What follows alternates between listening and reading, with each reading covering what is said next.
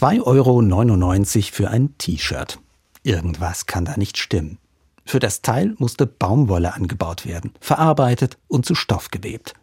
Und dann müssen Näherinnen und Näher irgendwo auf der Welt aus diesem Stoff auch noch das T-Shirt nähen.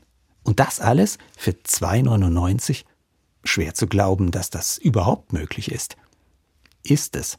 Aber fair geht das wohl kaum. Wie Menschen in der Textilindustrie ausgebeutet werden, vor allem in Entwicklungsländern, ist schon seit Jahren bekannt.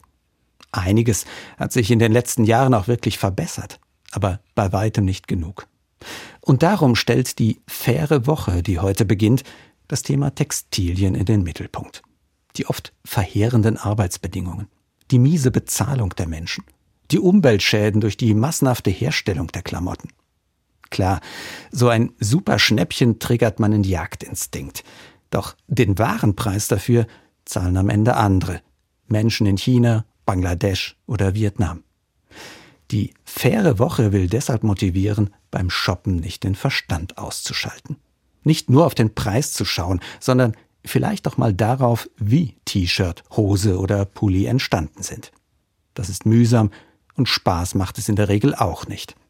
Aber beim Shoppen fair zu bleiben, tut ja nicht nur den Menschen gut, die die Sachen für uns herstellen, sondern letztlich auch mir und meinem Gewissen.